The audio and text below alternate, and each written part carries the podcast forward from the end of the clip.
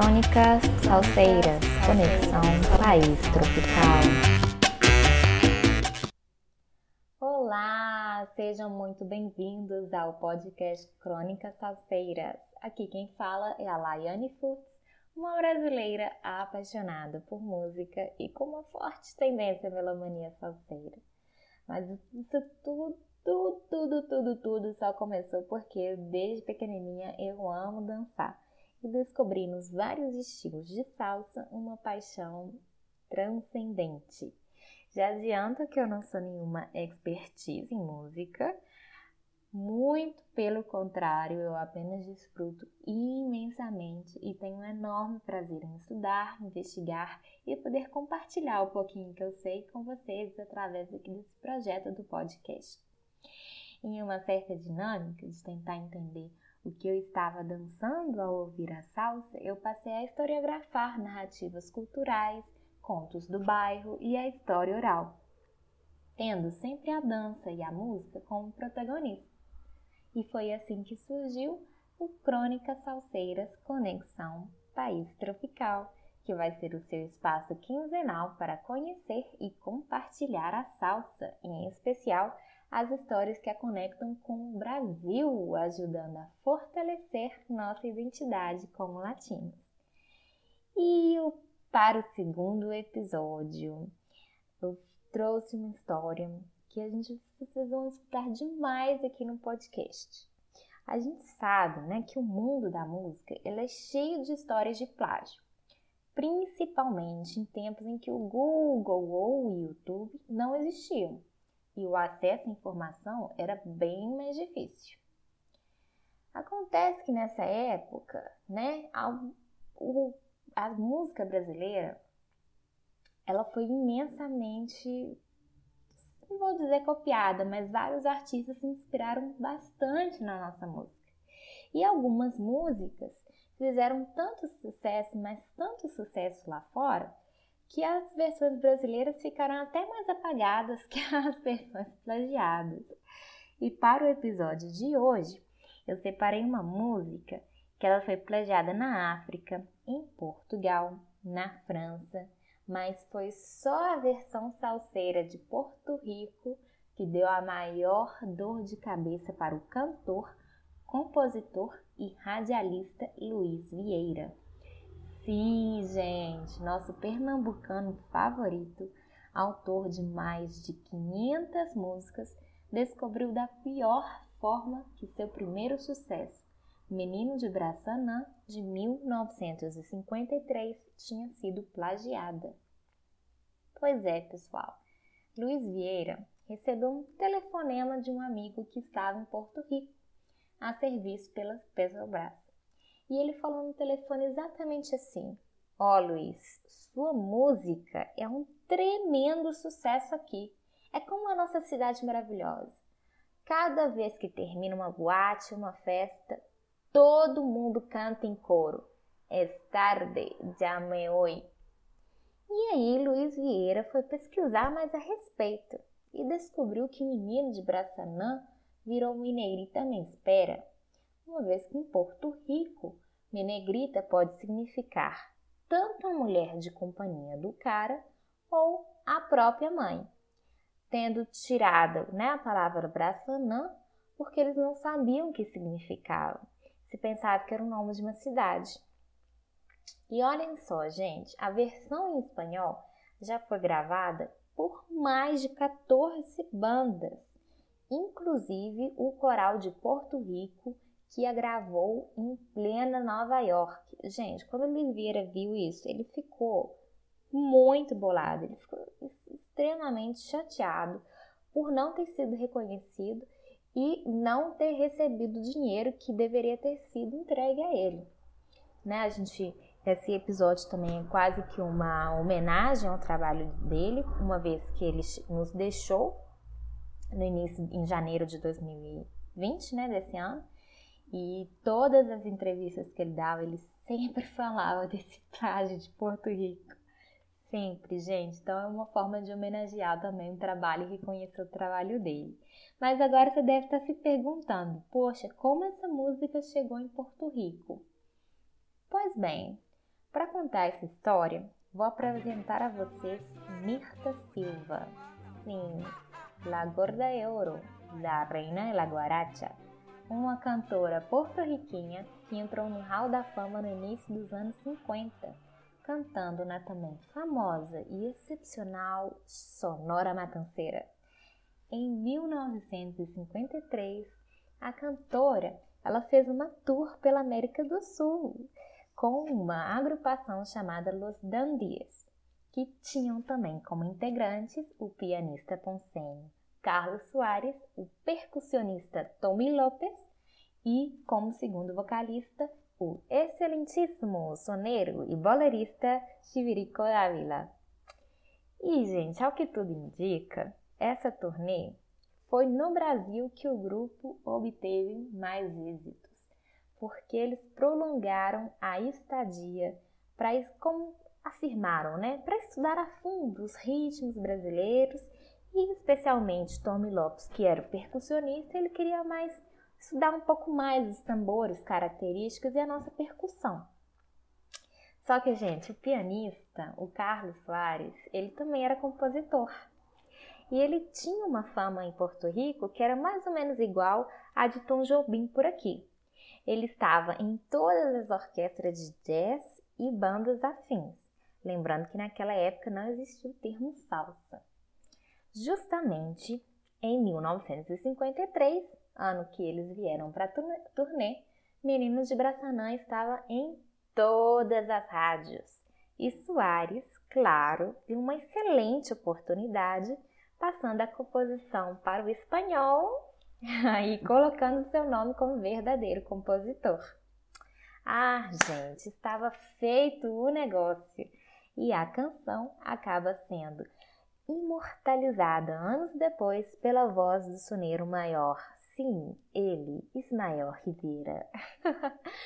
gente, eu acredito que uma das características dessa música ter ficado tão famosa na versão salseira também se deve principalmente ao talento de Ismael Rivera, porque, gente, ele possui um estilo único de romper a clave para poder acomodar melhor os versos. Mas ele fazia isso de tal forma que logo depois de romper a clave, se reentregava à mesma sem perder o compasso. Além disso, sua acentuação ou o que chamam de cadência, ou seja, né, a combinação do ritmo com a voz, fazia com que muitas vezes sua voz soasse como se fosse um instrumento. E o mais interessante é que essa improvisação de Maelo, que é com outro nome, como ele também é conhecido, ou é conhecido no meio da salsa, ele tem origem, é, essa improvisação ela tem origem dos próprios giros expressivos do baile bomba, para bailar bomba. Não, bomba, gente, aqui a gente acha que é, que é o movimento com a mãozinha e tudo. Não, mas a bomba, ela é um ritmo tipicamente porto-riquenho, mais precisamente do diálogo entre o repique do tambor com a coreografia dos bailadores. Então, esses, esses bailes, gente, gente, eles eram, imagina, uma grande festa nos bailes, principalmente nos bairros periféricos, mas uma festa muito grande era uma extroversão compartilhada na rua e tinha uma relação muito direta com o espaço público. Assim, o padrão percussivo do tambor, ele interagia diretamente com o bailarino, e o bailarino se sentia livre para fazer seus passos e desafios. E aí, e aí é que entra essa improvisação. O Maero ele consegue integrar esse som a seu canto dessa desse jogo do bailarino com o tambor no seu canto. E aí é o que vira né, uma mesma estrutura e é o que vira ele o, o maior, como dizem. Então, agora que eu já falei um pouquinho, vamos conferir como ficou o resultado de Mi Negrita Me Espera, cantada por Ismael Rivera do álbum Lo Último en la Avenida, de 1971.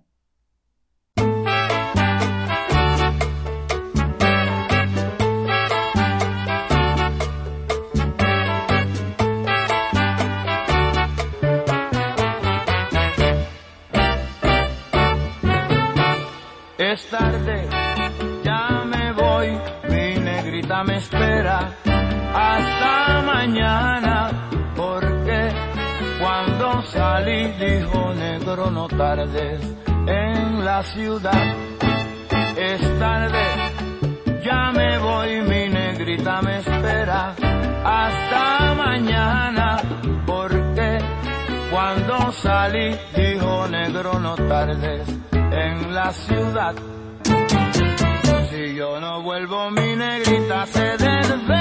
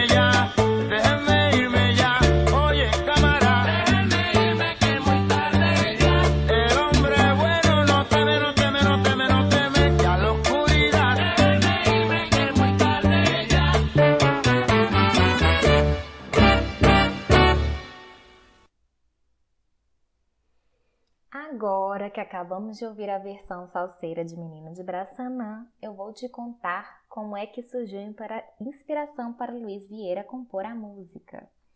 Segundo uma entrevista dada para Tarek de Souza, a música relata, na verdade, a história de um menino de Tanguá que ia buscar farinha na fazenda do tio de Luiz Vieira, lá em Posse de Coutinhos, que também é conhecido como Montanhas de Braçanã. Esse menino, gente, ele ia num jumentinho. E a mãe dele dizia: Não fique lá com seu Augusto, volte para casa. Seu Augusto nada mais era que o tio do, do Luiz Vieira, que tinha terras lá em Coutinhos.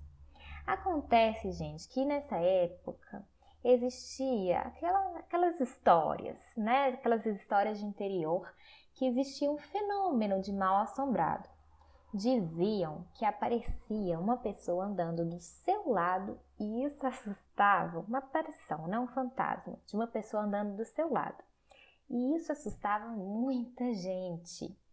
E aí, esse menino, ele andava com um crucifixo em uma cordinha. E a mãe dele dizia: Venha-se embora, quem anda com Deus não tem medo de assombração. A mãe dizia isso e o menino nunca tinha visto essa tal de assombração. E Luiz Vieira, ele, ele lembrava dessa história, ele lembrou dessa história, e aí teve a ideia de compor a canção contando a história desse menino. Ok, Laiane, essa história do menino a gente já entendeu, mas e o Braçanã? Pois bem, antigamente, mas bem antigamente, a terra, as terras eram medidas por braçãs. Por exemplo, eu comprei 150 braçãs de terra, que seria algo, não sei a medida exata, mas é como se fosse metros ou hectares. Enfim, não sei exatamente o, é, a, qual é a relatividade de braçãs para outra medida. Mas isso é bem usado no Nordeste do Brasil. Enfim, os coutinhos compraram essa região.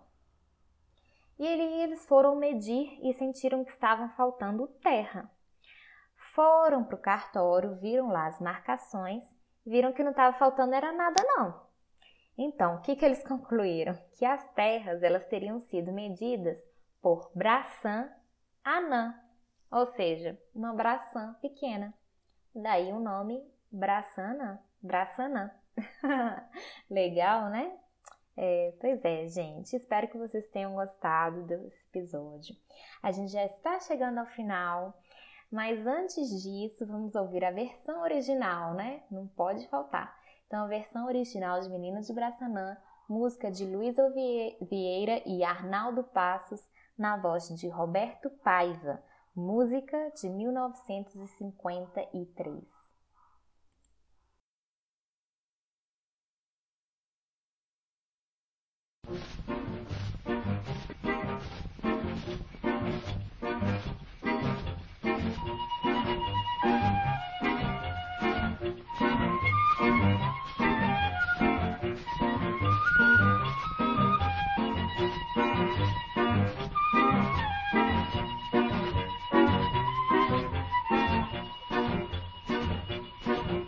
Tarde, eu já vou indo, preciso ir embora. Até amanhã. Mamãe, quando eu saí, disse: moleque, não demora, embraça não. É tarde, eu já vou indo, preciso ir embora. Até amanhã. Mamãe, quando eu saí, disse: moleque, não demora, embraça não. Eu demoro, mamãezinha, tá a me esperar pra me castigar. Tá doido, moço, não faça isso não. Vou-me embora, vou sem medo dessa escuridão. Quem anda com Deus não tem medo de assombração. E eu ando com Jesus Cristo no meu coração. Tá doido, moço, não faça isso não. Vou-me embora, vou sem medo dessa escuridão. Quem anda com Deus não tem medo de assombração. E eu ando com Jesus Cristo no meu coração.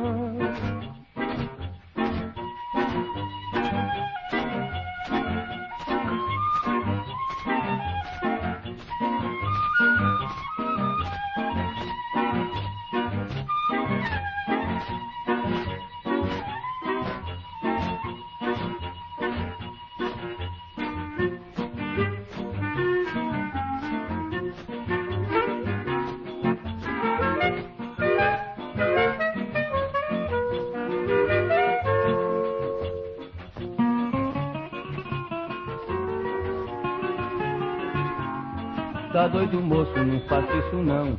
Vou-me embora, vou sem medo dessa escuridão. Quem anda com Deus não tem medo de assombração. E eu ando com Jesus Cristo no meu coração. Tá doido, moço, não faça isso não. Vou-me embora, vou sem medo dessa escuridão. Quem anda com Deus não tem medo de assombração. E eu ando com Jesus Cristo no meu coração.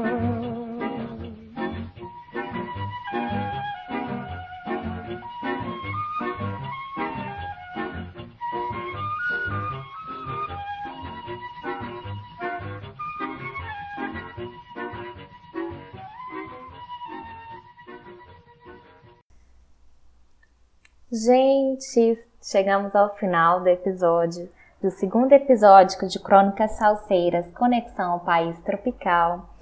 É, eu gostaria de deixar aqui o contato para caso alguém queira enviar alguma sugestão, alguma crítica, um feedback, queira, tenha alguma história que queira ouvir, algum depoimento, tudo é super bem-vindo. O contato é crônicas, crônica salseira.brasil@gmail.com. Esse e-mail também vai estar na descrição desse episódio e todas as sugestões são super bem-vindas. Muito obrigada pela sua presença até aqui e nos vemos daqui a 15 dias com, crônica, com mais Crônicas Salseiras.